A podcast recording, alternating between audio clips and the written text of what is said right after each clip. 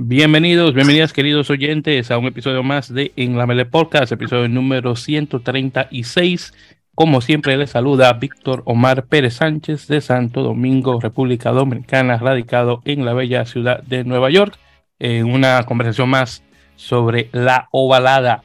Bueno, me acompaña como siempre mi copresentador, el Andy César Andrés Fernández Balón de Radio Rugby México, localizado en Guadalajara, Jalisco, obviamente en Estados Unidos mexicanos. Andy, hermano, ¿qué tal? Hola, Víctor, muy bien, muchas gracias. Hola a todos. Que este, pues nada, vamos a hablar de, de rugby bastante este fin de semana. Este, y pues nada, nada, gracias a todos por estar aquí y este, y ojalá se la pasen igual de bien que nosotros. Exactamente, eso es lo que esperamos, hermano. Y además, eh, de también nos acompaña ya un amigo de casa, el señor Álvaro de Benito, directo desde Madrid, España. Eh, Álvaro, hermano, muy buenas noches, ¿qué tal? Hola, muy buenas, ¿cómo estáis? Pues encantado, como siempre, de, poder echar aquí un ratito con vosotros, hablando de lo que más nos gusta. Exactamente, de la balada, y recuerden, sigan Álvaro eh, por su blog de Apalos, eh, recuerden que es arroba blog-apalos por Twitter, para seguirlo por esos lados. Y también en su nuevo canal de YouTube también, síganlo por Apalos, que están ahí publicando unas, entrevistas que en una sección que se llama eh, Apalos Plus, así que definitivamente revisen eso. Ya han sacado dos entrevistas, una fue eh, con la famosa jugadora eh, canadiense este, Magali, ¿el apellido de cómo se llama? Magali Harvey. Eso, Magali Harvey, eso se me olvidaba el apellido de ella.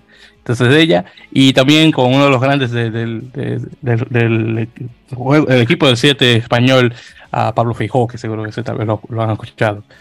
Eh, así que sí, definitivamente ambas entrevistas, estaban muy buenas. Y por cierto, Álvaro, ya se salió, porque te olvidó preguntarte, ¿salió ya la segunda parte de la entrevista con Pablo? Sí, sí, ahí, ahí ya está, eh, está ya en línea ya se puede ver completa y, la verdad es que entrevistar a Pablo siempre es un lujo para quien le entrevista, porque es una persona que, no se corta a la hora de hablar, como decimos por aquí, no tiene pelos en la lengua. Entonces siempre va, siempre va a decir cosas muy interesantes y algunos la verán también como muy jugosas, como decimos también por aquí.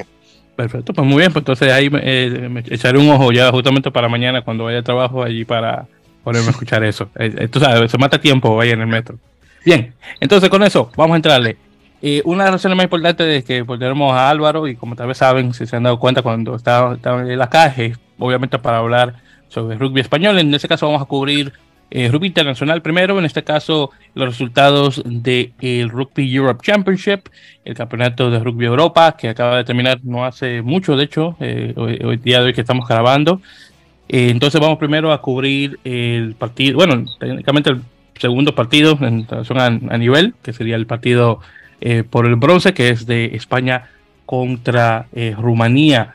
Eh, un partido bastante cerrado al, final, pero desafortunadamente los Robles muestran su poderío como siempre y se llevan el partido por un marcador de 31 a 25, en lo que fue, como mencioné, un partido bastante cerrado que estuvo empate por un momento, pero desafortunadamente en el minuto 73 en adelante se le fue de las manos a los Leones y bueno, nuevamente eh, pierden por 31 a 25. Eh, rapidito, eh, para cubrir las, las marcas por parte de España, tuvimos tries por parte de Facundo Nahuel Domínguez, tuvimos también otro por Brice Ferrer, que tuvo, bueno, dos de ellos, de hecho muy bonitos los dos, y ahí tuvimos eh, mayormente eh, conversiones eh, anotadas por parte de Gonzalo Vinuesa. desafortunadamente, el último try que marca Ferrer, que lo pateó Bautista Güemes, desafortunadamente ese no pasó, pero bueno, son cosas que ocurren. bueno, pasándote a la voz, Álvaro, en relación a, este partido, como mencioné, un partido bastante cerrado, hubo problemas de disciplina por parte de, ambos lados, pero desafortunadamente España no pudo capitalizar tanto eh, a comparación, pero de tu lado dime, ¿cómo estuvo este partido por parte de los Leones? Yo creo que era el partido más igualado de los últimos Rumanía-España o España-Rumanía. Sabemos que Rumanía en casa, cuando juega allí y España visita, pues es, complicadísimo. De hecho, ya es que ni me acuerdo, ¿no? La última vez que, que se ganó, si es que se ha ganado alguna vez, pero desde luego eh, eso de jugar en casa, aunque sea terreno neutral, ¿no? En teoría, como era Badajoz, pero bueno, al final eh, en casa pues le podía dar un poquito más de empuje y sobre todo mitigar ese tipo de transición o nueva era, como lo quieren llamar, que yo no estoy nada de acuerdo, pero bueno, esa construcción de equipo ¿no? que, está, que está quedando. Desde luego era el más parejo, como te digo, Rumanía es muy fuerte, ha sido muy fuerte físicamente, pero no han tenido rédito, es decir, no les ha costado muchísimo llegar. De hecho, llegan a la marca ya en el minuto 39-40, prácticamente ya acabada la primera parte, porque España está muy fuerte, pero claro, el que España esté fuerte en defensa y el que España esté sólida en defensa no es tampoco una buena noticia, ¿no? Porque al final prácticamente eh, es todo ese desgaste que se hace y que luego pues pasará factura y obviamente también estás jugando siempre con fuego, ¿no? Con el ataque rumano. Sí que es cierto que para mí el marcador, desde luego, de la primera parte no refleja nada, por lo que digo, porque al final los 10 puntos, ese parcial de 10-0 que consigue Domínguez y, y Vinuesa, pues Domínguez es que roba una pelota.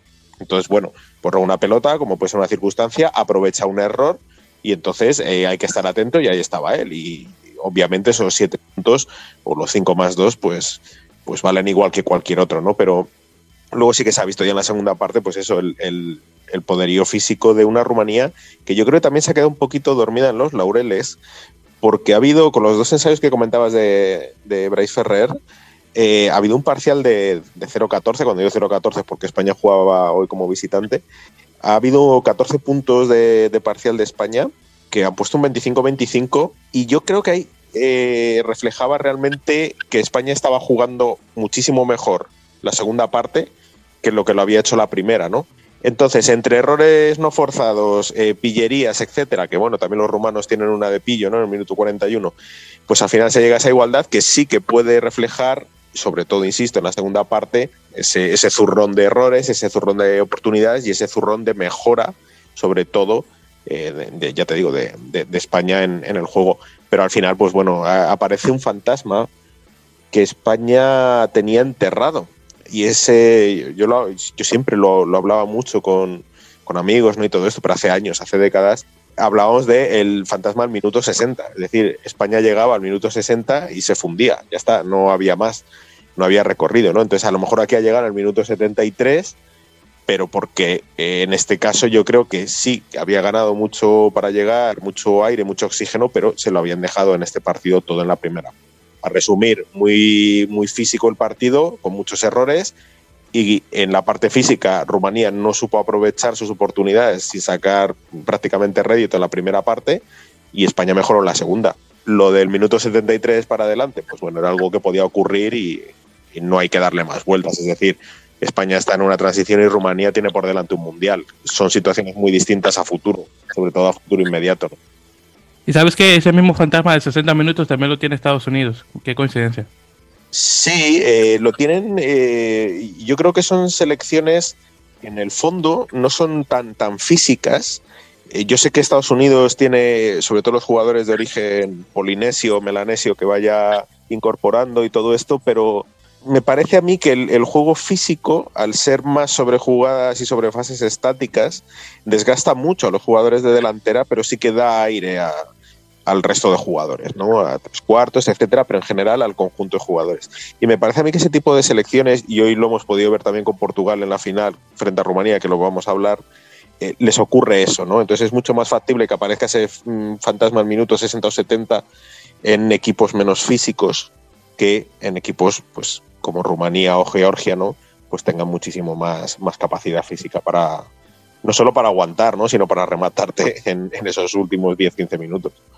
Una cosa sí que también hay que mencionar y que lo acabamos de mencionar también de igual manera, Álvaro, es el hecho de que, eh, que sí, ambos equipos están en dos circunstancias muy diferentes. Eh, España desafortunadamente no clasifica al Mundial por las razones que, bueno, ya, ya todos sabemos, eh, al menos los que estamos bien enterados de, la situación con los Leones, mientras que tenemos un Rumanía que sí está clasificado y obviamente viene con esperanza de ganar partidos y mantenerse a, buen, a un buen ritmo rumbo al Mundial. Entonces, obviamente, eh, aunque eh, estos partidos, eh, en particular este, no es de extrema importancia porque jugando es un tercer lugar, bien, tienes un trofeo que puedes poner en la oficina de, la federación para alardear que te llevas un tercer lugar en Europa. Realmente lo que importaba era mantenerse consistencia rumbo al Mundial, pero también esto le daba un espacio eh, a que los chicos hicieran sus errores y que de esa forma el cuerpo directivo pueda aprender de esos errores y obviamente corregirlos rumbo nuevamente al Mundial. Entonces, nuevamente, dos perspectivas muy diferentes. Bueno, en todo caso, ahora hablando sobre el Portugal-Georgia, que se fue el partido que se estaba jugando eh, para la final, eh, partido que de igual manera también se jugó allá en, Badajoz, eh, terminando con un marcador 38 a 11 para Georgia. su victoria número creo que 12, 13 del torneo, no recuerdo bien, son, muchas, no es que estaba muy al tanto al número. Eh, pero en todo caso ahí me corregirán eh, ustedes si, si, conocen el número es, correcto. Eh, por parte de Portugal solamente tuvimos un solo try o, ensayo marcado por el, capitán Thomas Appleton. desafortunadamente el dentista no estuvo muy buen día que digamos, porque también se llevó una tarjeta amarilla en el minuto 47, y no solamente él, pero también el medio melee, medio scrum georgiano Basil el, el, que había un... Ahí, movimiento ahí de manos entre ellos y otros jugadores y ellos, bueno, fueron lo que se llama la tarjeta de ejemplo para los demás, pero bueno, son cosas que, ocurren. Eh, ya luego de ahí, eh, la gente de Georgia, bueno, marcaron, bueno, vamos a contar acá rapidito, uno, dos, tres, cuatro, cinco, seis tries eh, que marcaron. Ahí, podemos ver que fue bastante la, la cosa. Eh, también hubo uno en particular que lo marcó, voy a ver si encuentro el nombre de él, que se me olvida. Yo creo que fue Tabutaxa, sí. Eh, acá aquí Tabutaxa, sí, el, el 14. Eh, este era su try número 26, 27. El caso es que con este queda empate con Mamuka Korgotse como el mayor anotador de la selección georgiana. Así que muy bien por él. Y obviamente eh, un récord que definitivamente puede romper este año si la cosa sigue bien. De hecho, eh, dos tries o dos ensayos por parte de él. Bien, entonces, en ese caso, eh, Álvaro, hablando sobre este partido, Portugal-Georgia, partido que desafortunadamente no, no, estuvo muy parejo a al final, al principio estuvo medio parejo porque estaba, si mal no recuerdo, comenzando ya el segundo tiempo, estaba 12, bueno, bueno, sí, estaba 12-11 y luego de ahí se le fue Sí, 12 a 11 y después se le fue de la mano del minuto 42 en adelante. Yo creo que ahí, a ver, la primera parte es muy similar eh, en lo parejo, ¿vale? O sea, lo, refleja el resultado de lo que es lo mismo, el poderío físico de Georgia frente a un Portugal que, bueno, pues tiene otras cualidades, ¿vale? Es decir, tiene, tiene una delantera muy fuerte también Portugal. No, no estamos descubriendo nada, pero me parece a mí que el engrase en general de todo el equipo eh, tiene todavía diferencias, ¿vale? Eh, lo que dices al final pues es que Georgia, como le dejes, es un rodillo. Y estaba viendo antes, cuando comentabas toda la nómina de, del tema de, la gente ¿no? que había marcado, etcétera, yo eh, creo que he llegado a contar como siete nombres distintos que hayan marcado hoy. O sea, no, no hablo solo de ensayos, sino pues obviamente no golpes, transformaciones, etcétera. Es decir, es un equipo muy completo y, y te desgasta y tiene muchísimo oficio. Y al final, la sensación que me da es aquel Portugal-Georgia, o Georgia-Portugal, mejor dicho, que se, que se jugó en el clasificatorio, que acabó en empate, yo no sé si está siendo un poco quimera en el sentido de Portugal está clasificado al Mundial porque hay una plaza de repesca que entra, porque clasifica por los pelos contra Estados Unidos, España el otro día en las semifinales, la primera parte, mm, yo creo que juega bastante mejor España que Portugal, está desaparecido, y Portugal ahora, eh, y lo hemos visto con Georgia, desaparece. Me da a mí la sensación que Portugal y, y Rumanía perdona, tienen por delante muchísimo tiempo, o necesitan muchísimo tiempo que no tienen. el Mundial son seis meses, está seis meses vista. La sensación que a mí me da de Portugal y la sensación que me da de Rumanía no es la de Georgia. Georgia va a otro ritmo, Georgia va a su rollo, Georgia gana a Samoa, Georgia gana a Gales, Georgia gana el Campeonato de Europa por enésima vez, no sé si es la undécima, la duodécima, como has dicho, no sé, son muchos. De hecho, quitando una que ganó Rumanía por un gol a veraz o algo así raro que había jugado en enfrentamiento directo, eh, los últimos lustros, vamos, son de pleno dominio georgiano. Entonces, el resultado no es nada raro. Eh, había gente que decía, bueno, es que Portugal es Portugal. No, Portugal fue Portugal. Porque a mí me da la sensación, insisto, que contra Japón pudieron hacer algo, ¿vale? Contra tal, ¿vale? Pero que les falta ese tramo final les falta esa fuerza y les falta esa sinergia entre todas sus posiciones, delanteras y tres cuartos, para poder llegar a la eficacia que se necesita, por lo menos para competir en el Mundial. Ya no te digo ganar un partido. Pero esas son las sensaciones, es algo totalmente subjetivo, obviamente, que a mí me deja la selección portuguesa en el, en el Campeonato de Europa de este año.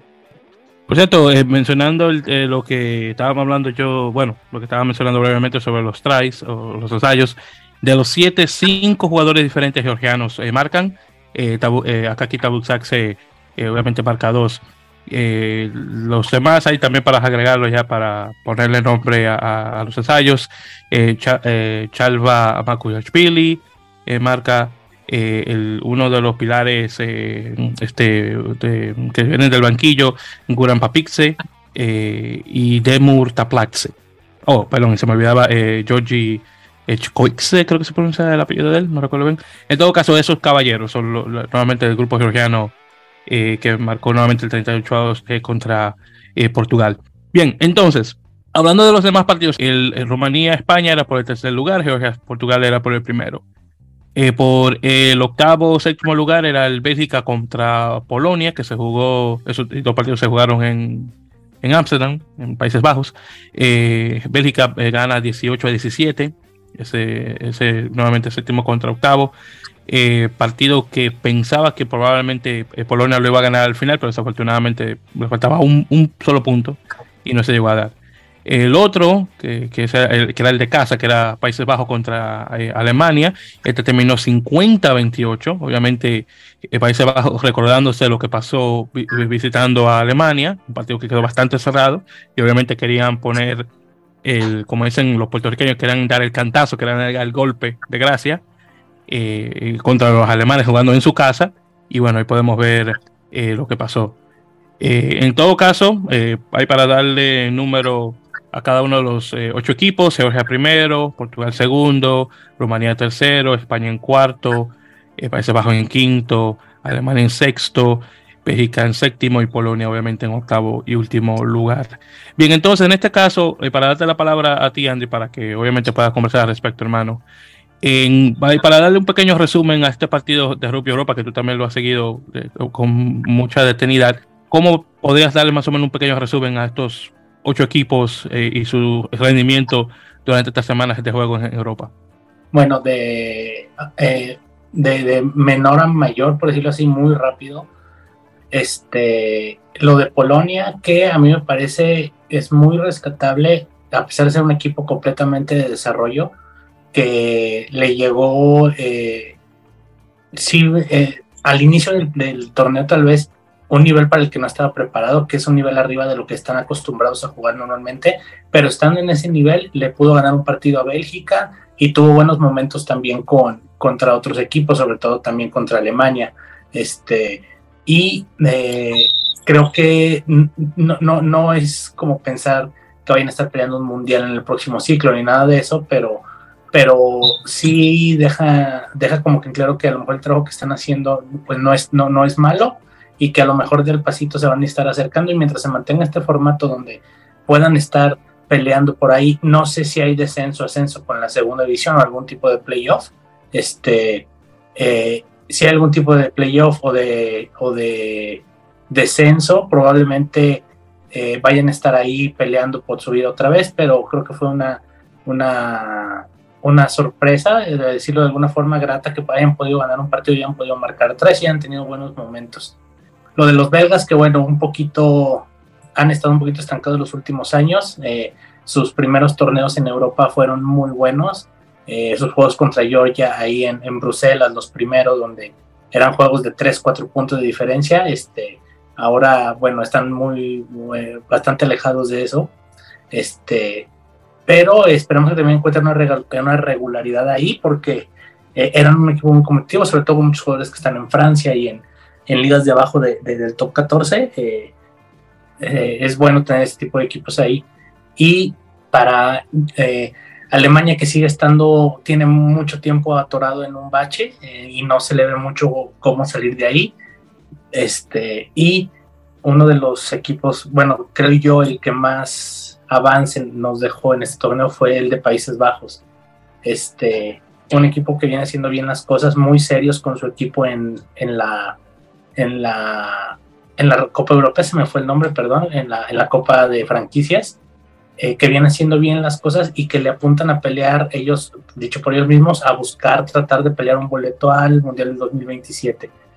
Es eh, un equipo que viene hace un par de dos, tres años que jugaba en la, en la División 2, que la ganó, le ganó el repechaje a Bélgica y este, después de ahí pues va para arriba, ¿no? Todavía no está a lo mejor para pensar en sacarle un partido a un Portugal en la mayor, porque ya se lo sacó en, en la sub-20, este, o a España, que también todavía eh, se combinó con un mal juego de España el, el, partido de este torneo, pero todavía no creo que estén muy, muy cerca de ganarles.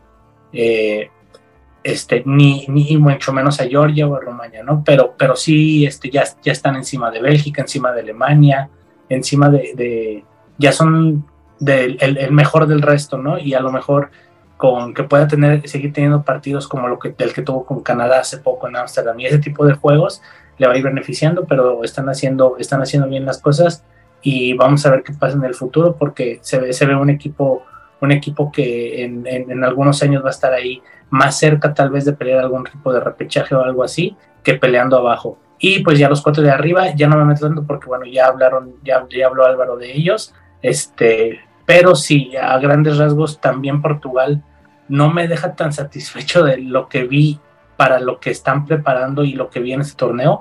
Siento que, que sí les falta un poco para lo que va a ser la Copa del Mundo. Eh, sí juegan muy bien, me gustan, yo siempre lo he dicho, me gustan mucho sus tres cuartos, pero sí, este torneo sobre todo los vi como que un poquito decaído a lo que yo los había visto, por ejemplo, en el repechaje, por decirlo así. Entonces, este, eh, pues a grandes rasgos esos son como que los puntos que, que, yo vi del torneo, de lo que pude ver. Eh, y bueno, siempre el, la forma de crecer o la forma de, de desarrollar este tipo de torneos, este tipo de selecciones, perdón, pues dándoles partidos, ¿no? Dándoles partidos contra equipos de otras zonas, de otros continentes y que puedan seguir haciendo su desarrollo y que sus jugadores puedan estar jugando localmente a un buen nivel. Entonces, eh, justamente conversando sobre el Georgia-Portugal, que, que, igual que Rumanía-España, nuevamente dos equipos en este caso con pues, en este caso con perspectivas y realidades igualadas a comparación de Rumanía y España, porque obviamente Georgia y Portugal ambos van al mundial. Y como Andy lo acaba de mencionar también de igual manera, eh, no quedó muy satisfecho con la eh, con el rendimiento portugués eh, ya en esta instancia el partido más importante y bueno, podemos ver cómo quedó la cosa. Desafortunadamente todavía le falta mucho rumbo a los chicos por recorrer, pero como mencioné anteriormente, eh, con, eh, con Rumanía jugando contra España, eh, cosas que, que normalmente se pueden aprender de errores, porque realmente los partidos que importan son los de la Copa Mundial. Así que en este caso, este es el momento para hacer las cosas mal, para luego arreglarlas a tiempo al Mundial. Bien, entonces Álvaro, dándote la palabra y bueno, haciéndote realmente la misma pregunta eh, y, y la, la, premisa que le acaba de poner a, Andy, eh, ¿cuáles son tus opiniones al respecto de este torneo de Rugby Europa ya por fin terminado y obviamente con cada uno de los eh, participantes? Obviamente primera vez que tenemos este torneo con ocho equipos. A mí me el, formato, que es obviamente la principal novedad, eh, me deja momentos muy buenos. Es decir, eh, hablaba con, ¿te acuerdas, no? Lo comentabas con, con Gorrochategui, ¿no? El que es ahora el director técnico de, Polonia. Y él decía que si todas las, federaciones iban en la misma línea, era la única forma en la que este formato podría triunfar, ¿no? Podría, podría tener éxito. Obviamente, eh, lo habéis dicho, cuanto más partidos se den, es como se crece. España siempre dice, no, es que, joder, es que nos manda, no, recuerdo, ¿no? Porque tenemos que jugar contra Kenia o contra Brasil cuando nosotros lo que queremos es jugar contra Fiji. Y ahora, ¿no? Pues que estás en la misma tesitura, yo que sé, Polonia u otros países, pues, pues tendrás que, hacerlo, ¿no? No siempre vas, eh, tienes que hacer esa bisagra. Entonces me parece a mí que ese este campeonato, este formato da esas soluciones. El hacer finales de esa forma en sedes, luchar por los puestos, eh, no lo veo tan interesante más allá de la final. Me sobran tres partidos, pero eso es, por supuesto, es algo personal. ¿Qué ventaja tiene jugarlos? pues obviamente que tú vas a disputarlos, que vas a tener minutos y que eh, lo ha resumido perfectamente. Si tienes que fallar, vas a fallar cuando estás jugando el séptimo puesto contra Bélgica o el quinto contra Países Bajos, por ejemplo.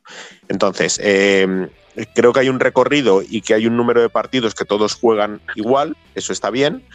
Eh, al aficionado, yo no sé hasta qué punto, pues, y se ha visto ya en las finales en Badajoz, España jugando tenía muchísimos menos aficionados que cuando luego ha entrado la final, ¿no? Para ver el, Portugal-Georgia, que entonces ha tenido un mejor afo. Yo he leído 5.500. A mí personalmente, con lo que yo veo en las imágenes, con, lo que yo he visto allí, no hay eh, esa cifra. Pero bueno, esto baila así mucho. Pero sí, sí que pudo haber en la final eh, unos 6.000, ¿no? En la, parte final. Eh, decía, no sé quién era, uno de los jugadores de, de Georgia decía al final, me da mucha pena haber visto esto tan vacío eh, si esto se hubiera jugado en Georgia, esto estaría lleno, así que la próxima vez lo hacemos en Georgia.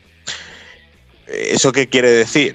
¿Quiere decir que Georgia va a estar siempre ahí y que tiene que haber afición? ¿Que tienes que llevar las finales a otros lados? ¿Que tienen que jugar ocho equipos? Bueno, hay que dar la oportunidad. Yo a, este campeonato de Europa le daría un notable, a lo mejor le daría un 7 pero sobre 10, pero me parece que tiene que, engrasarse eso y que ya sí que estoy de acuerdo con Rochategui, si todas las uniones o todas las federaciones van en la misma línea podrá tener éxito el formato. Y eh, concretando con lo que decía Andy, estoy muy de acuerdo en el 98% de lo que ha dicho. Polonia ha perdido los dos partidos últimos por poco, pero yo me esperaba muchísimo más, sobre todo a tenor de lo que vimos en la fase regular en, un sí, pero no, no se sabe muy bien, ha quedado sexto, pero podría haber quedado octavo perfectamente.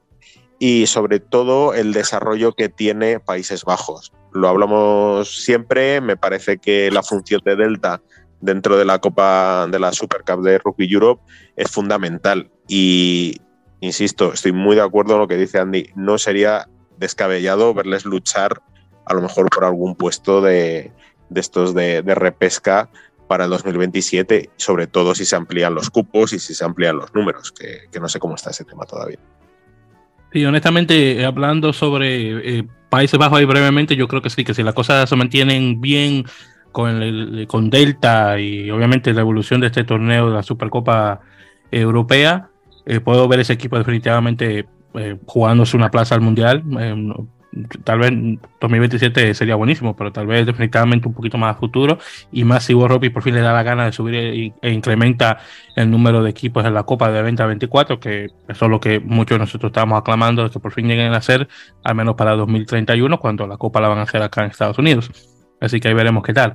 Eh, Polonia, eh, de igual manera, hizo un fantástico torneo eh, dentro de, lo que cabe. Obviamente un equipo que venía nuevo a esta división. Obviamente tuvo esa buena eh, victoria contra Bélgica. Eh, pierde simplemente por un punto contra el mismo contrincante. Pero ahí podemos ver que Polonia está a un nivel belga. Eh, un equipo que por cierto tiene su propia franquicia dentro de la Supercopa con, con Diablos de Bruselas, que desafortunadamente, aunque es un equipo sub-23, no le ha funcionado de la misma manera que a Delta le está funcionando. Eh, en este caso, o, el mismo eh, León Negro Black Lion de Georgia, o mejor aún, ponamos los gitanos eh, de Portugal, que esos son equipos que definitivamente han ayudado bastante en, lo que es el incremento del nivel dentro de, la, de la selección. desafortunadamente Bélgica todavía no está teniendo ese tipo de perspectiva. Esperemos que a futuro y espero, cruzando los dedos, que Polonia pueda tener su propia franquicia junto con Alemania. Eh, creo que son los próximos que la, eh, gente de, Rugby Europe debería estar viendo, si es que no lo está viendo ya, porque por lo que estamos viendo, desafortunadamente, eh, una participación rusa no va a venir por un tiempo, por cosas políticas. Pero bueno, en todo caso, caballeros, ahí dejamos el, tema para no alargarlo más. Y bueno, vamos a continuar con lo demás porque todavía tenemos mucho que cubrir. Entonces, lo siguiente, hablando, ya que estamos conversando sobre el rugby europeo, vamos a tocar el tema de las ligas, en este caso la división eh, de honor. Como mencionamos la, de la vez anterior, el torneo está dividido ahora entre grupos A y B, perdón, en grupos A y B en esta segunda vuelta. Ahora, antes de tocar los, de, los temas de los partidos, eh, Álvaro, te voy a pasar la voz para que por favor conversemos eh, sobre lo que está ocurriendo actualmente con Complutense Cisneros y el Barça Rugby, que creo que es de muy extrema importancia antes de tocar esos temas. Bueno, eh, no es un plato de buen gusto eh, lo que está ocurriendo, obviamente, en las competiciones españolas, sobre todo porque venimos de, eh, de donde venimos con el tema de, de Vandenberg. ¿no? lo que ha ocurrido básicamente es un tema de alineación indebida. En el último partido que juegan en la primera fase, Cisneros y, y, Barça, en el central en, en Madrid, pues eh, hay una alineación indebida por un tema de un cambio. Sabes que hay asignados eh, jugadores que tienen, solo puede ser de reemplazo, si son cambios eh, tácticos o no, primeras líneas, todo esto, ¿no? Entonces, bueno, pues se produce una alineación indebida en, en, Barça. El partido acaba con bonus defensivo de Barça y con cuatro puntos para, para Cisneros por la victoria pero Cisneros reclama ante el Comité Nacional de Disciplina Deportiva, que es la primera instancia eh, del rugby, de la justicia, digamos, del rugby en, en, España, pues reclama que hay esa alineación indebida.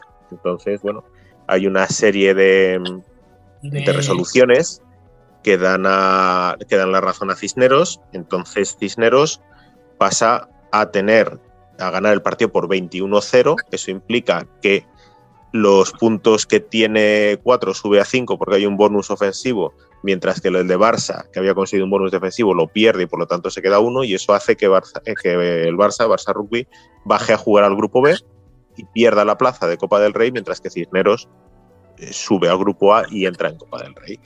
En España hay tres, en el caso del rugby, hay tres fases. El Comité Nacional de Disciplina Deportiva, si tienes una resolución negativa, puedes apelar al Comité Nacional eh, de apelación y si ese tampoco te vale, eh, pues darle estar escrito al Consejo Superior de Deportes, la Federación Española de Rugby, pues acabas en el Tribunal de Arbitraje Deportivo. Una vez que tú acabas en el Tribunal de, Arbitraje Deportivo, la sentencia que da mm, ya se acaba ya el recorrido de lo deportivo, pero puedes todavía, alguna vez ha ocurrido, no es lo habitual, pero alguna vez ha ocurrido recurrir a la justicia ordinaria, es decir, salirte de la deporte. En resumidas cuentas, Barça Rugby gana, Sur eh, gana una resolución en la última instancia, en el, TAD, el Tribunal de Arbitraje Deportivo, le da la razón a Barça Rugby, con lo cual todo vuelve a como estaba al inicio.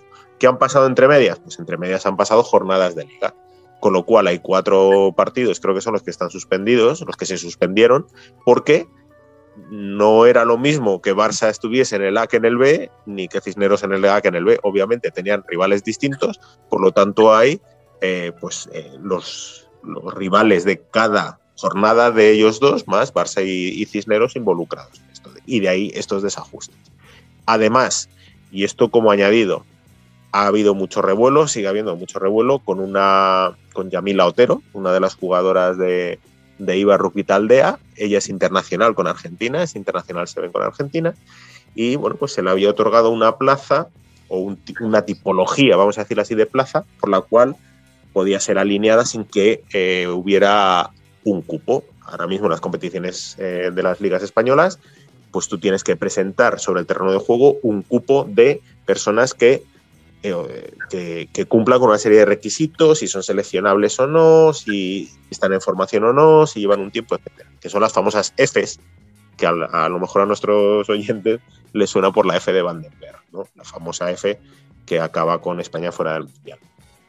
Lo mismo, hay resoluciones, dice la federación que sí, que bueno, que, es verdad, que eso es culpa suya, pero que no hay que no hay mala intención por parte del club. Entonces el club, que sí que comete alineación indebida, pero no porque ellos quisieran, sino porque nosotros tuvimos el error, entonces no le sancionamos.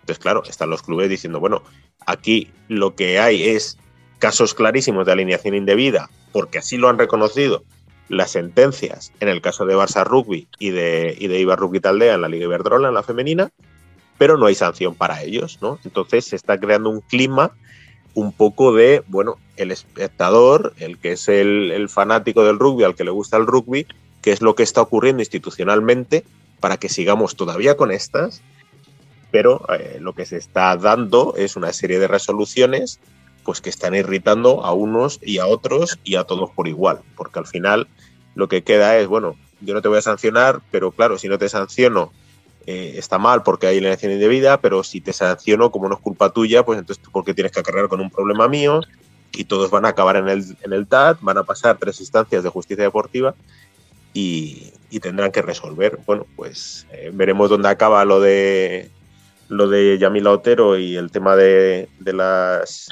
de las Fs otorgadas en la Liga Iberdrola. Parece que en el caso de la Liga de División de Honor el tema de Cisneros y de Barça está finiquitado y Barça jugará en Grupo A y Copa del Rey, mientras que Cisneros pues, tendrá que luchar por las dos plazas que den acceso a eliminatorias, pero no podrá disputar la Copa por la resolución del Tribunal de Arbitraje Deportivo. Entonces, muchísimas gracias Álvaro por esa eh, explicación bastante detallada. Y más que nada lo quería dejar en puesto porque tenemos partidos eh, que todavía no se han jugado justamente por este problema. Entonces, en este caso, ya que Cisneros viene bajando al grupo B y Barça obviamente viene subiendo al grupo A. En este caso, el partido que, eh, tenía Cisneros, eh, uno primero con Real Ciencias, luego el segundo con eh, el Pajadores de Burgos y un tercero que estaba que está por venir, que es el partido contra Braga Quesos Entre Pinares. En este caso, esos partidos los tiene que venir jugando Barcelona.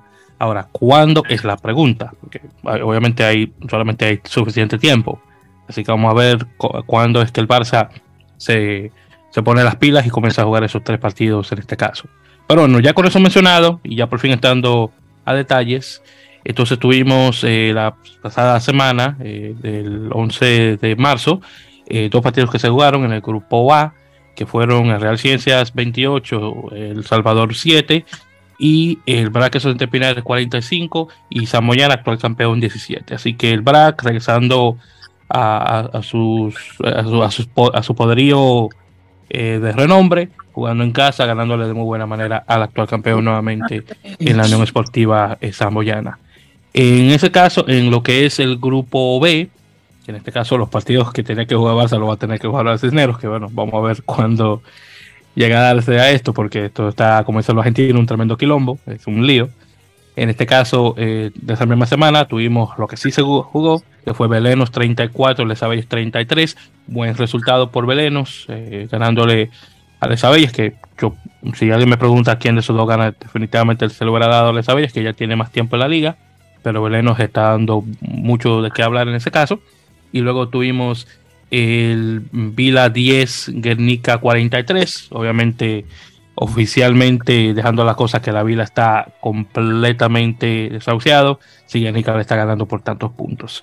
Bien, entonces con eso mencionado y brevemente para mencionar lo que es la división de honor B, el grupo élite, porque tenemos eh, mi, querido, por decirlo así, equipo de, Alcobendas, que obviamente está abajo justamente por lo de Franco Vandenberg, que es el partido eh, de ellos de visita a Zaragoza, ganándole por 33 a 8. Partido bastante cerrado contra Zaragoza, no me lo esperaba. Tiene que ser tal vez un, un equipo B o C de Alcobendas que está ahí seguro. Pero bueno, vamos a darle mérito a Zaragoza, que seguro jugó bastante bien. Bien, entonces cubriendo en este caso la clasificación después de estos eh, partidos, claro, eh, unos cuantos que no se han jugado. En este caso, tenemos al BRAC en primer lugar con 63 puntos, seguido por eh, Ciencias con 54. Eh, y tenemos a Pareadores Burgos con 51, La Samoyana con 39, El Salvador con 37. Obviamente Cisneros no contaría porque obviamente no está jugando estos partidos, así que quedaría un segundo plano. Pero en ese caso el Barça estaría en alguno de esos puestos ya cuando se hayan jugado los otros partidos. Ahora en, el grupo B, en este caso tenemos Técnicamente el Barça está en primer lugar, pero eh, no estoy seguro. En todo caso, vamos a decir que lo está porque tiene 31 puntos. Luego tenemos a Ordizia con 30, el Belén con 27, vuelo con 24, que no jugó esta parte. El Sevilla con 19, Guernica con 12 y la Vila aún continúa con 0 puntos. Así que bueno, ahí está la cosa. Entonces ya para esta próxima semana vamos a tener el partido de parejadores de Burgos contra Real Ciencias y el. Ah, y otro también que se jugó, que fue El Salvador contra Samoyana. Samoyana ganando El Salvador por 26 a 21 de visitante. Así que. Además, además que ese partido de, es el que le da la Supercopa a, Samoyana, que ese es otro esperpento, el tema de la Supercopa de España. Ah, bueno, pues ya, tú puedes ver esta cosa también. Te digo que esto es bien complicado. Pero bueno, en todo caso, e, ese partido se jugó hoy, 19 de, marzo. Los otros dos que acabo de mencionar se juegan la semana que viene, el 26 eh, de marzo, nuevamente. Aparejador de Burgos contra las Ciencias. Y bueno, técnicamente tiene que ser el Cisneros contra el Quesos, pero bueno, ahí vemos que ese tal vez no se va a jugar eh, por unos días. Bueno, entonces en el grupo B, en este caso, de, la, de las mismas, en este caso cubriendo los partidos de este próximo 26 eh, de marzo, vamos a tener a Lesabelles contra Pozuelo, eh, contra Ordicia y bueno, está supuesto ser Guernica contra Barça, pero bueno, no sé cuándo se jugará eso, pero así está la cosa. Y bueno, ya, ahí quedamos ya con la división de honor, que muchas cosas están ocurriendo. Por cierto, eh, ya comenzando el, la próxima semana, justamente el 25 de marzo, vamos a tener el regreso eh, del top 12 de la urba, del torneo de, la Unión de Rugby de Buenos Aires, que regresa. Eh, en este caso, ya obviamente conversaremos sobre sus resultados en dos semanas, pero sepa que la próxima semana ya oficialmente comienza el torneo. En este caso, La Plata es el, equipo que acaba de subir. Recuerden que tenemos 13 equipos. en este caso, subió La Plata. Eh, no recuerdo los otros equipos que bajaron, pero técnicamente bajaron dos. Eh, pero bueno, bajó uno, mentira, y la plata había subido, en este caso ya para ser los 12, y bueno, ahí regresamos a, lo que es, y obviamente nuestros amigos del grupo Redón, nuestros amigos de Rugby, aún se mantienen en, el grupo, bueno, en la primera A del, torneo. Así que ahí veremos cómo queda la cosa de su parte. Bien, entonces, ya para eh, continuando hablando de ligas y para darle tiempo a que Andy hable un, un poquito más. Vamos a hablar un poquito sobre la Liga Mexicana, eh, que tuvimos eh, resultados la semana pasada y también unos esta semana que lo vamos a conversar también. Así que brevemente para conversar eh, sobre los siguientes resultados. Primero tuvimos el final del Bajío Occidente Primera Fuerza, donde juega el equipo de, de Rinos, de, de Andy, los chicos de Guadalajara. Tuvimos los dos grandes, que, fue, que son Lobos y Guerreros. Lobos ya por fin se consagró como el campeón, 35 eh, a 33, ganando por dos puntos a Guerreros, tremendo partido.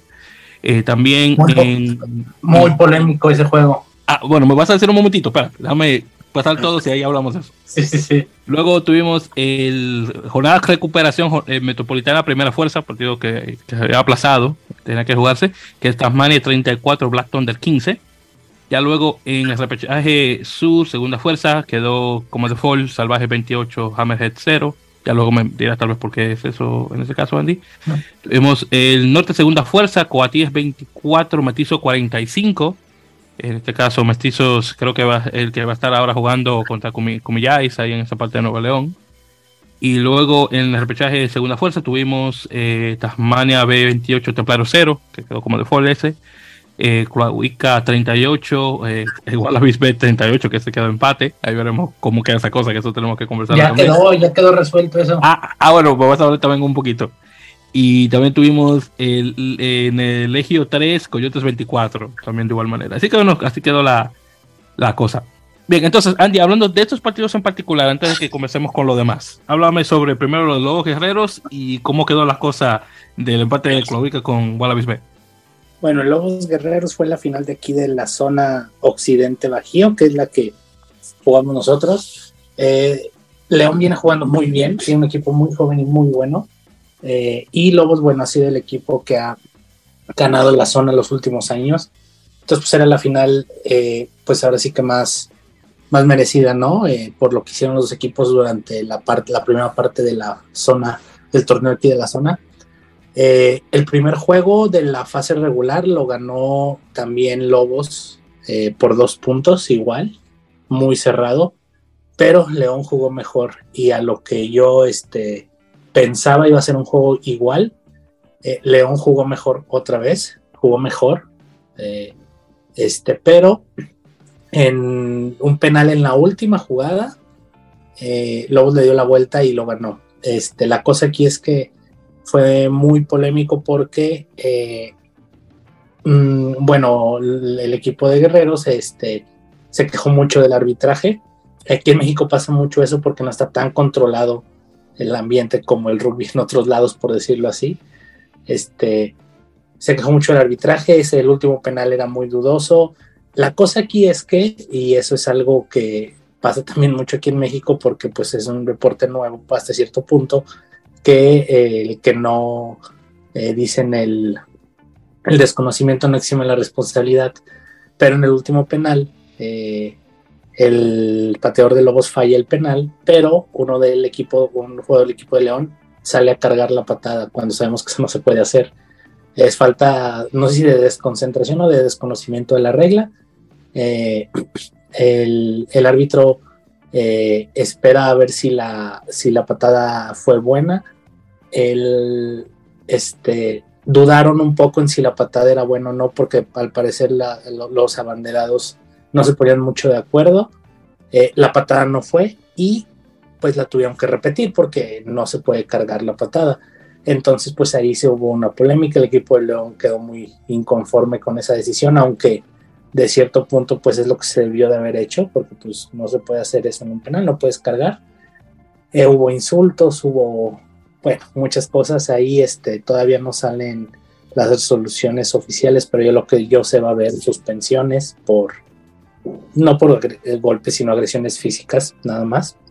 Este, y bueno, esto ocasionó que este, muchas, mucho, mucho de qué hablar en la comunidad de aquí del rugby de México y sobre todo con los árbitros que este, eh, eh, pues fue una situación como que un punto y aparte, ¿no? Para cómo se va a manejar el arbitraje y sobre todo qué tan tolerantes van a ser los árbitros, porque los árbitros México son muy tolerantes con muchas cosas.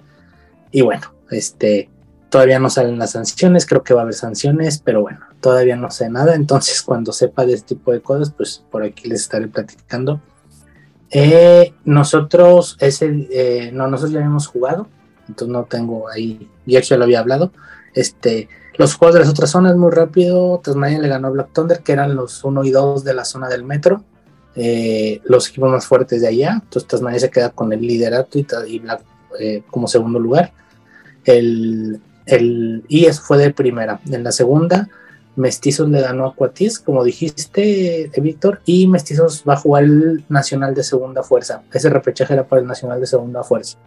Este, y los tres repechajes del centro, que este, bueno, el, mm, Tasmania B, eh, bueno, está, está ya dentro en cuartos de final, de la segunda fuerza también. Y el Wallabies B contra Tlahuicas de Morelos, que quedó empatado eh, no sé cuál fue el criterio, pero eh, bueno, sí sé cuál fue el criterio, pero no sé cómo estaba estipulado. La cosa es que este va a jugar los cuartos de final los va a jugar Tlahuicas porque quedó más arriba en los grupos. Yo no sé si eso estaba previsto o no. No, estoy seguro que no, pero bueno, así lo resolvieron. Y la otra cosa, y el otro, este, que bueno, fueron los coyotes que por no sé qué año consecutivo se vuelven a meter al Nacional de, segunda fuerza. Este, y ya son un equipo constante ahí. Y Salvajes de Puebla, que le ganó por default a Cancún, porque pues Cancún era muy complicado ese, ese viaje. Cancún está ahí abajo en la punta de, México abajo y son viajes muy caros en avión. Y bueno, eh, aquí el económico todavía está un poquito en contra, entonces no, no pudieron ir. Este, y bueno, grandes rasgos eso fue lo que pasó. Ahorita, este, eh, si allá en España tienen problemas con el arbitraje y todo eso, aquí deberían de ver cómo estamos ahorita. Entonces, eh, nada, este, pues ya, eso fue lo que pasó en la previa a, la, semana pasada, la previa al, nacional que empezó hoy, ayer. Perfecto. Entonces, eh, para aclarar, porque yo sé que Álvaro no sabe, yo creo que conozco un poquito más de rugby mexicano. Eh, Lobos es del estado de León y Guerrero es, eh, Guerreros es de dónde?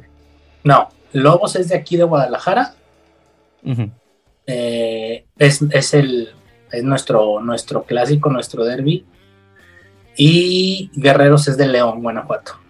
Muy bien. Entonces ya ahí para, para ir entendiendo. Perfecto. Bueno, Álvaro, cuando la gente ya en España se esté quedando al arbitraje, simplemente, simplemente hay que decirle, bueno, al menos no somos en México. Ah, sí, sí, Nosotros, nuestro arbitraje, fíjate que creo que, está mejor que nunca. El arbitraje. El problema es otro tipo de normativas, otro tipo de cuestiones institucionales y, bueno, y ahí los despachos, ¿no? Esas cosas que siempre se dice de, ganar en los despachos, etcétera. Pero fíjate, gracias a Dios yo creo que tenemos unos árbitros muy buenos y te mencionaré que yo creo que el próximo gran árbitro español, que ya está, por ejemplo, en las series de, Seven y todo esto, es Equifanlo, y, él es un, buen representante de, de, todo esto. Pero ya te digo que los temas de justicia deportiva ahí sí que hay que ahí sí que les queda camino, ¿no? Si hablábamos del camino que le queda a la selección española por delante hasta recuperarse, ahí también hay. Bueno, entonces es ese. Entonces ya luego tuvimos el otro, que son los partidos de esta semana que se jugaron, eh, que Andy tuvo la amabilidad de publicarlos en la página de, Radio Rugby México por Instagram, que pues si no siguen ya saben, arroba radio guion bajo rugby guion bajo México, para que sigan ahí, ya saben que nosotros es arroba en la mele. Eh, primero tuvimos el partido de Querétaro eh, Rugby Roosters, los callos de Querétaro, contra nuestros amigos de Cumillas, que les mandamos saludos. Eh, quedó el marcador 24-19, ese es el equipo fase nacional del grupo A. Luego en el grupo B de la fase nacional tuvimos a Borregos 24, Iqbalam 27, Iqbalam también equipo de Quintana Roo, igual que, que la gente de Hammerheads. Y bueno, obviamente visitante ellos y al menos ellos parece que están el dinero como para viajar, así que qué bueno. Y finalmente tuvimos el, también del grupo B de la fase nacional Pumas, que es el, de la UNAM, eh, sí, el de fútbol ese también, tienen también rugby ahí.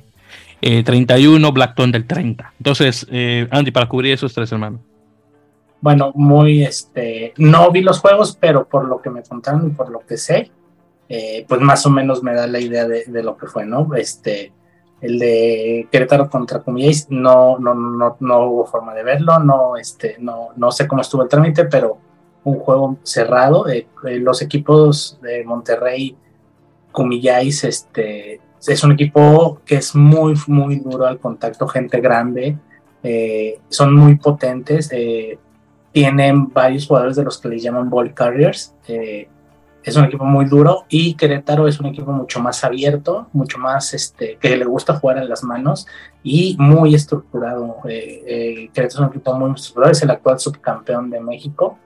Este, y bueno, un juego muy parejo allá en Querétaro. También, obviamente, siempre tiene su, desventaja, por decirlo así, el viaje de Monterrey hasta Querétaro. debieron haber sido como unas 12 horas más o menos de, camino en, por carretera. Y bueno, siempre eso, eso este, el no, no descansar antes del juego, eh, pues siempre, siempre perjudica. Eh, el punto alto, yo creo, de la jornada fue el partido de Ekbalam contra Puebla. Ekbalam es el equipo que el año pasado fue campeón de la segunda división. Eh, para este, este año ya jugó primera división. Le ganó su zona a Cancún, a Hammerheads. Eh, y por primera vez está jugando eh, el nacional de, de, este, de primera fuerza como Ekbalam. Si no, yo, Ekbalam es de Playa del Carmen si no mal recuerdo, hace muchos años, y no sé si estoy hablando de 10 o más o menos por ahí, eh, un equipo de Playa del Carmen ya había jugado un nacional, pero estoy hablando de hace como 10 años, o si no es que un poquito más, menos, no me acuerdo bien.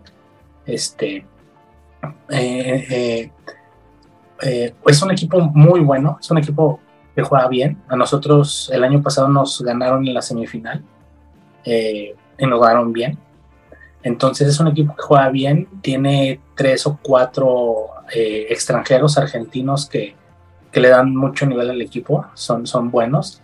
Y, este, y viajaron a Puebla a jugar con los Borregos del TEC de Monterrey, eh, que es el equipo eh, campeón del Oriente, de la zona Oriente, y que ya, había, ya, ya, ya llegó a semifinales nacionales, ha, sido muchos años el campeón universitario de México, eh, y es un, es un buen equipo, muy joven, mucha dinámica.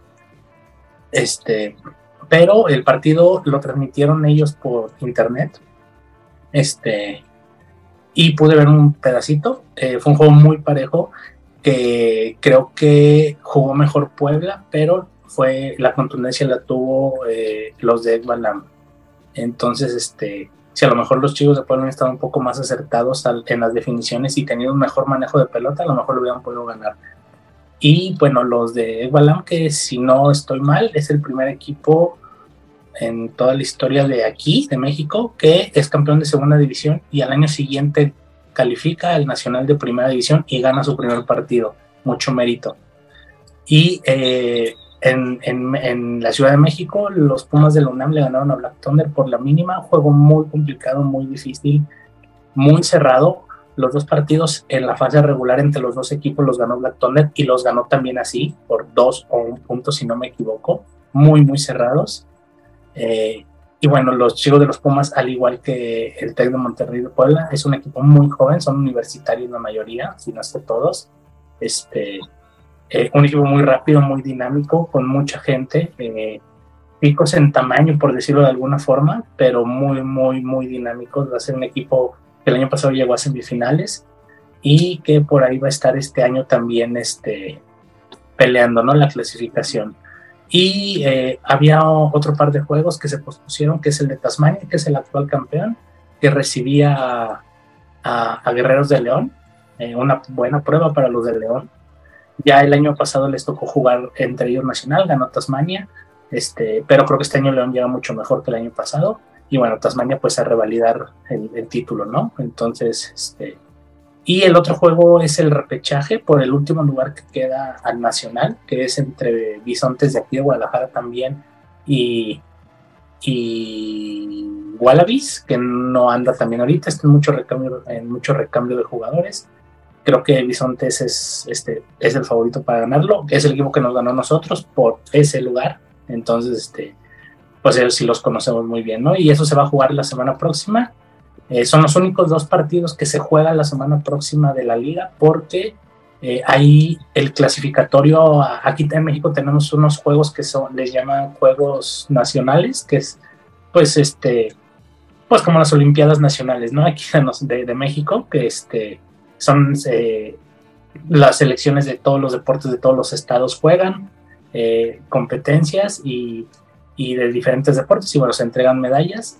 Y la próxima semana es el clasificatorio a ese torneo del rugby. Entonces no hay actividad de la liga salvo esos dos partidos que se movieron. Y ya posteriormente eh, a la siguiente semana regresa la actividad de la liga con el nacional empiezan los cuartos de final del Nacional de Segunda Fuerza y también empieza el Nacional Femenil, eh, que también ya empiezan, empiezan las fases de definiciones, este, y, pues nada, es la parte, pues por decirlo así, la, parte de más nivel de, de, la liga, y pues creo que va a haber buenos partidos, vamos a ver si, creo que el favorito sigue siendo Tasmania todavía para volver a ganar, pero pues quién sabe, nunca se sabe qué pueda pasar. Muy bien, Andy, pues muchas gracias por el repaso de, la liga. Y bueno, justamente conversando sobre los Juegos Nacionales, históricamente, ¿quién ¿cuál es el mejor estado en rugby? Históricamente. Eh, el, como estado, las medallas siempre, son, siempre se han repartido, no ha habido un dominador como tal. Eh, desde, hace, desde hace 12 años que empezó este, eh, el rugby en, los, en, las, en ese entonces Olimpiadas Nacionales, ya no se llaman así este, siempre ha habido, siempre ha habido eh, campeones muy distintos y medallistas muy distintos, no, no ha habido un dominio como tal de un equipo este, en sí. Tal vez creo que eh, las chicas de Veracruz, la selección de Veracruz tuvo dos o tres años seguidos ganando el oro en las categorías femeniles, pero fuera de ahí ha habido campeones muy variados, Jalisco, el Estado de México, Nuevo León, Guanajuato se ha metido a las medallas, Morelos últimamente se ha metido a las medallas, la UNAM también, porque la UNAM compite, la UNAM compite como un estado en, esos juegos, entonces por la cantidad de alumnos que tiene, este, eh, y, y no ha habido, sí, no ha habido un dominador, sino ha habido varios, varios eh, campeones, ¿no? No, no es como un no, hay, no, hay, una racha de, jugadores, sino eh, varía, varía mucho. Son, este, es un torneo muy emocionante, es, es de Sevens. Este, este año el clasificatorio es en Aguascalientes y creo que la, la los juegos eh, nacionales son creo que en Morelos, si no mal recuerdo, algo así. Y pues nada, es de donde salen la mayoría de los jugadores para las selecciones sub-19 de aquí de México de ahí se arman las selecciones que van a competir al RAN sub-19, normalmente sale de ahí, de esa, de ese torneo. Muy bien, perfecto, pues muy interesante en, ese caso. Bien, entonces, eh, eh, eh, vamos a decir, hipotéticamente Álvaro, si hacen un torneo similar a ese que hacen en México en España, por comunidades autónomas, y el hacen de rugby a 7, ¿cuál sería, a tu opinión, la mejor comunidad autónoma de rugby a 7? En 7. En 7. Yo, creo que Cataluña, Cataluña-Madrid. Muy bien, entonces, entonces en ese caso eh, oro se lo lleva a Cataluña, bronce Madrid, o sería así como un dividido entre Sería dividido, quizá Castilla-León, hombre, Castilla-León siempre tiene mucha tradición, y Valencia. Valencia tiene, ha tenido siempre tradición. Ponme segundo Valencia y tercero entre Madrid y Castilla. Mira, ok, pues nada más. No voy a hablar mucho de Dominicana porque desafortunadamente rugby todavía está muy nuevo, pero obviamente como persona del Distrito Nacional yo voy a decir que el Distrito siempre, siempre se va a llevar la medalla de oro Tal vez en un segundo lugar, tal vez, posiblemente, bueno, no tenemos equipo en Santiago, así que no puedo hablar mucho. Tal vez un señor Noel con los chicos allá en Maimón, pero bueno, ahí está, por eso. Pero definitivamente Instituto Nacional. O tal vez Santo Domingo Este, o si no, San Cristóbal, a través de los chicos de vikingos, si es que tendría que poner un equivalente dominicano. Pero bueno, en todo caso, eh, entonces ya para ir rapidito eh, finalizando, eh, hablando rápido de noticias y también vamos a darle obviamente una, una, mención rápida también a, las ligas acá americanas.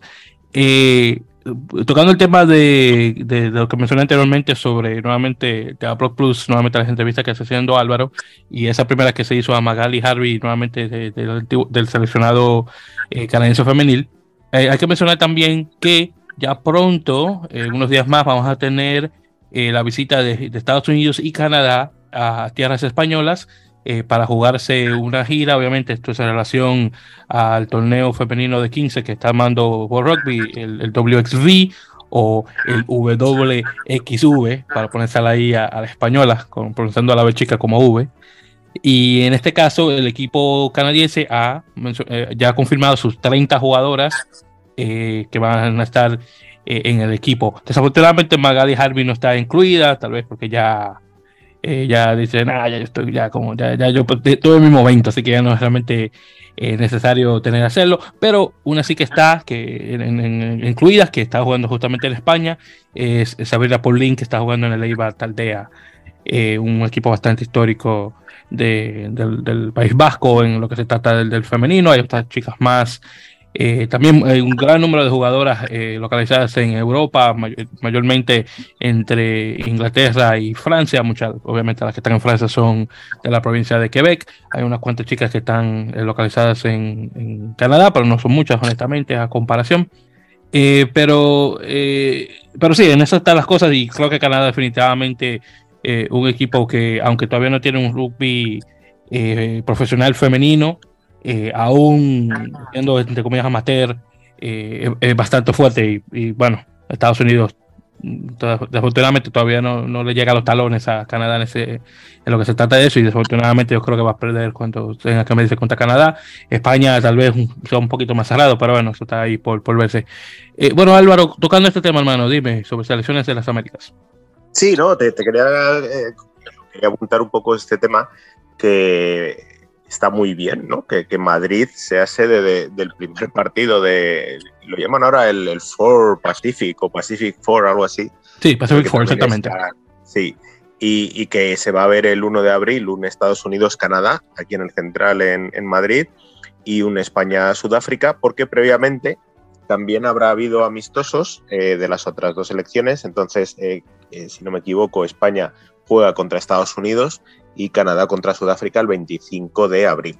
Eh, de, Perdón, el 25 de, marzo de mes. Sí, entonces, eh, bueno, pues hay una cuestión en el rugby femenino español de 15 que siempre ha salido, ¿no? Que es, bueno, eh, tenemos no sé cuántos campeonatos de Europa porque al final está todo cerrado, no se deja competir en el Seis Naciones, el Seis Naciones es una iniciativa privada, etcétera. Bueno, pues esto a lo mejor es un poquito la luz al final del túnel. Yo creo que para el público el espectáculo que, vaya a poner Estados Unidos y Canadá, que están en el top 5, pues va a ser muy bueno y, va a ser muy interesante. Y luego, pues eso, la oportunidad también pues, de que España juegue contra otras eh, selecciones, ¿no? En este caso, pues, contra Sudáfrica y contra Estados Unidos, y que se le permita pues esa parte de progreso que a lo mejor también era un poco lo que hablábamos antes, ¿no? Con, con los equipos menores, teóricamente, dentro de, del nuevo Rugby Europe Champions. Así que no, solo te quería comentar eso. Lo que no sé si también está esta chica, se llama Caroline, eh, Caroline Crossley. Caroline Crossley, no sé si está en la nómina de Canadá, me parece que no. Ella también juega en Olímpico de Pozuelo, es compañera de Magali Harvey en, en el Olímpico de Pozuelo. Y, y claro, es, es, lo curioso, ¿no? Que en España haya tres jugadoras que han o que están jugando con, con Canadá, ¿no? Pero bueno, eso también, también está bien, no nos vamos a quejar por todo, obviamente. Sí, no, y te puedo confirmar que sí, que Caroline no está dentro de la nómina de, de 30 jugadores, eso sí te puedo confirmar. Pues Por eso solamente mencioné a, a, Sabrina Paulín, porque sé que ella sí. se lo estaba. Bueno, pues Paulín está, está en, en Neibar, como has dicho, y bueno, pues luego hay otras dos que seguro que estarán encantadas también de, de estar por allí y ver a, a sus antiguas compañeras en el caso de, de alguna de ellas, ¿no? Pero vamos, que, que, buenísima noticia. Yo creo también, sobre todo para España, ya no solo como sede, sino para la selección nacional española femenina, pues que pueda salir de siempre estar compitiendo contra Suecia, Rusia, sé, subir un poco el nivel. Sí, sí, definitivamente.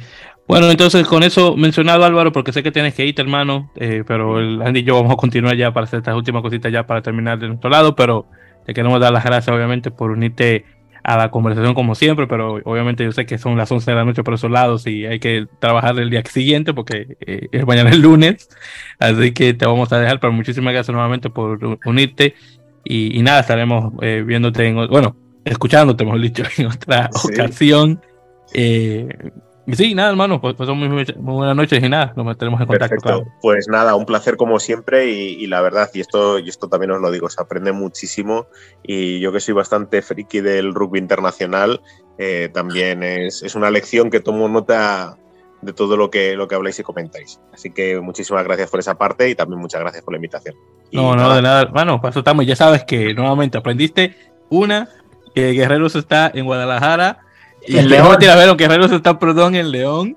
y Lobos está en y que, el, y que el futuro del Seven dominicano está en los vikingos. Eso también me lo eh, Exactamente. Y que el futuro, exactamente, ya tú sabes, que el futuro del Seven dominicano está jugando en vikingos allá en, en, San Cristóbal, en Villa Altagracia. Que muchos saludos a mi gente por esos lados. Sí, muy cierto. Y claro, que y también el arbitraje mexicano estaba peor que el español. Eso es lo que aprendimos hoy. Bueno, no, no en sí el arbitraje, más bien lo que rodea y los clubes son los que tienen que mejorar muchas cosas. El arbitraje en sí, hay como todo, árbitros muy buenos, árbitros no tan buenos, pero, pero bueno. Bueno, ok, entonces ahí, gracias. Sí, sí, el Andy lo supo poner mucho mejor, porque si no me, me, crucifican en México después. eh, está bien, perfecto. Pues muy bien, Álvaro, te dejamos, hermano. Pues buenas noches y nada, nos metemos en contacto ya para la próxima. Venga, un saludo. Un placer, hermano.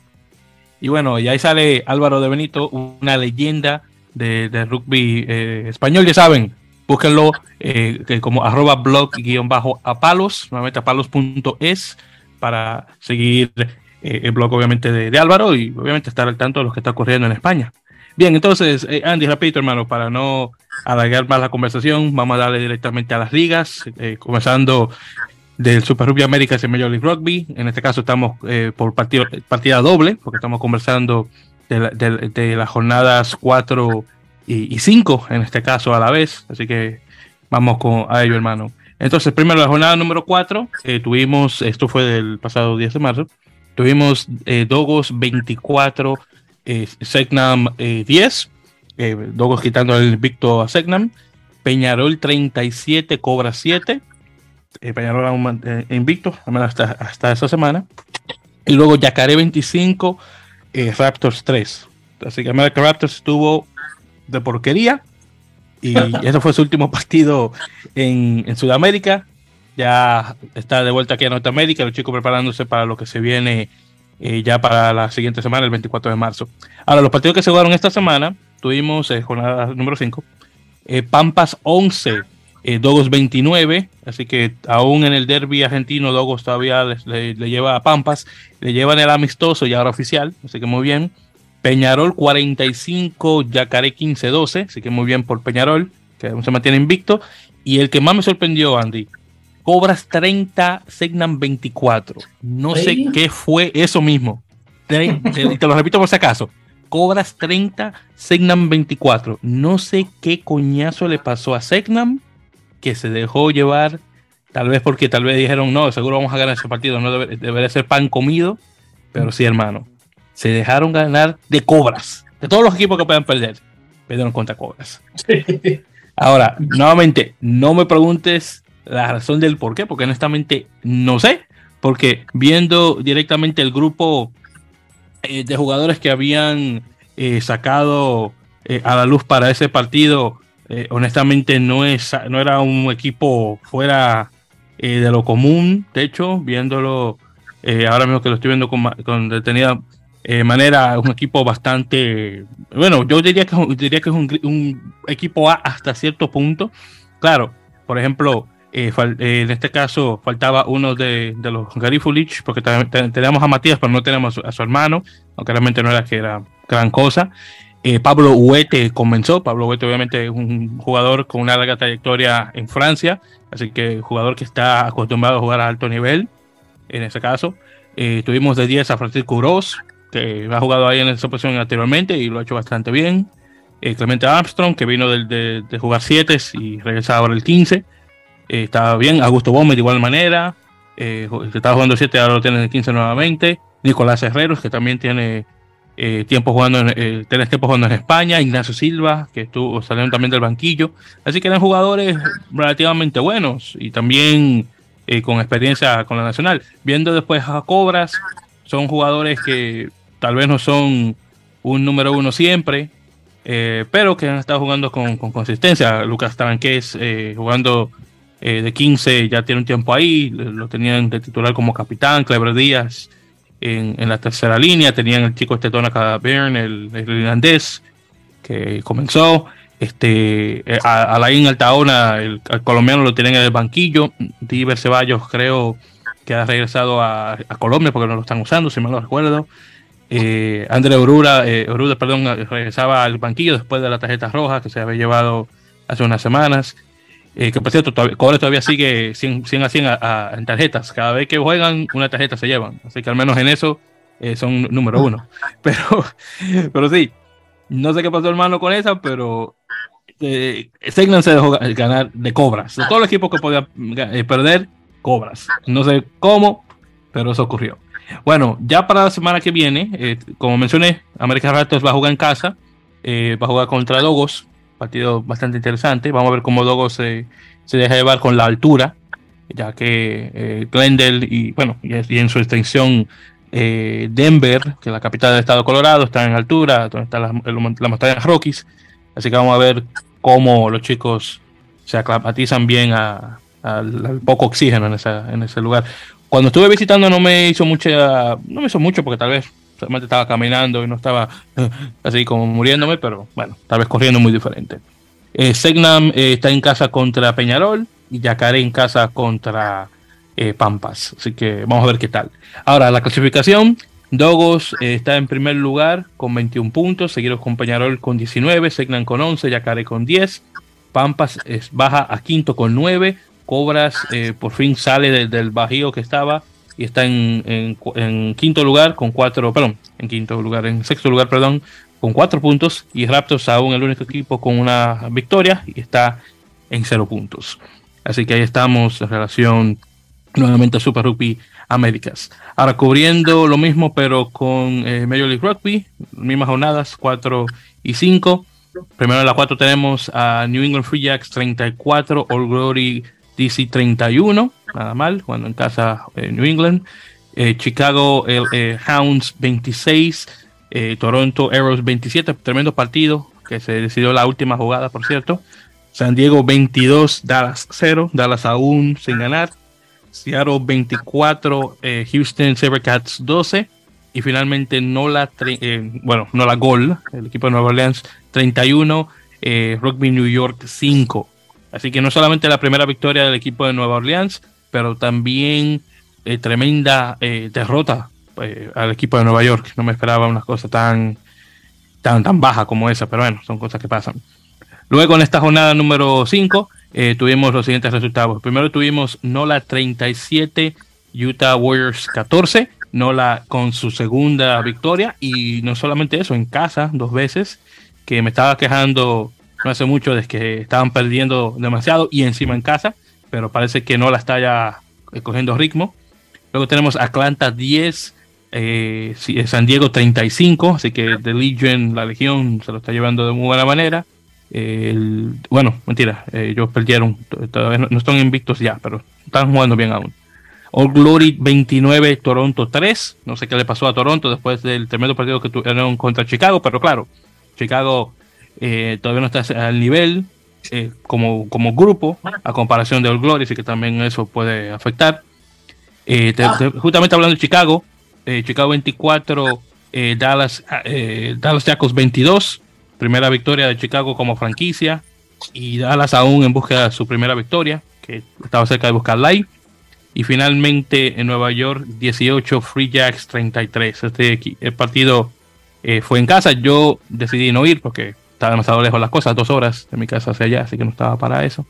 Y no he perdido mucho porque Nueva York había perdido. Así que yo me quedo con el resultado que tuvieron contra eh, el equipo de All Glory, que estuvo bastante bueno. Que por cierto, hablando de eso, a la gente que escuchó el episodio de hace dos semanas, muchas gracias.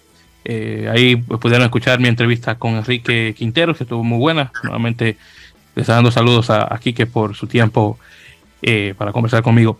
Y bueno, así queda la jornada número 5. Entonces, viendo la próxima semana, ahora en la jornada número 6 tenemos a O Glory contra Nola, eh, eh, New England contra Dallas, Utah contra Toronto, Houston contra Atlanta y Chicago contra el aún invicto Seattle Seahawks. Nueva York y San Diego eh, toman el día libre y creo que Nueva York no va a necesitar después de lo que ha pasado. Bien, entonces las tablas en la conferencia este All Glory está en primer lugar con 12 puntos, seguido con Nueva York con 10, igual que Nueva Inglaterra, igual que Nueva Orleans, igual que Utah, eh, perdón, Utah no, perdón, igual que Atlanta, debería decir, Toronto con 5 puntos.